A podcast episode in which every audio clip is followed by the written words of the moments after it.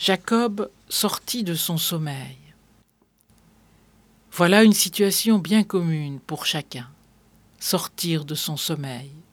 Retrouver la vigilance, l'attention, l'écoute active, les sens en éveil et le cœur en marche. Jacob, dans ce voyage qui doit le mener au pays des fils d'Orient, à la maison de Laban, son oncle, pour y chercher épouse, s'était endormi, et un songe l'avait habité.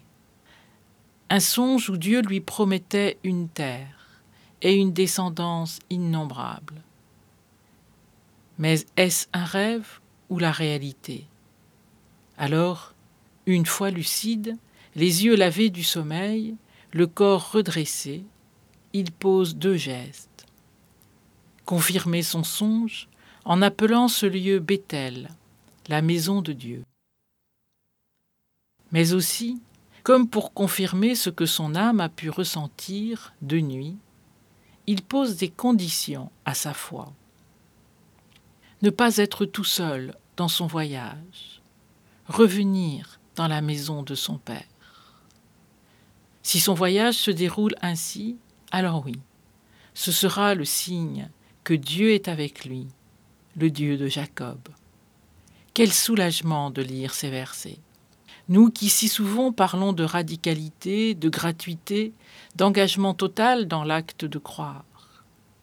Nous qui parfois faisons la leçon sur ce qu'est la vraie foi, celle qui donne tout et n'attend rien. Propos et intentions magnifiques souvent, mais si compliquées, du sein de notre pauvre humanité chaotique, mêlée, ambivalente. Voilà un homme qui, lui, met des conditions à sa foi, vitale.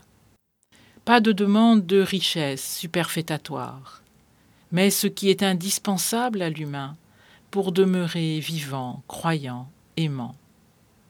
Ne pas être seul, délaissé, ne pas s'égarer sur les chemins pierreux de la vie, pouvoir tenir la route dans le froid et la faim, et arriver à bon port, là où l'on est aimé.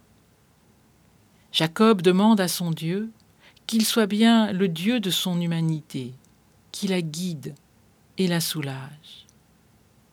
Oui, le Seigneur est notre Dieu, si nous pouvons croire qu'il soutient notre humanité, console nos fatigues et nous tient sans cesse en sa sûreté.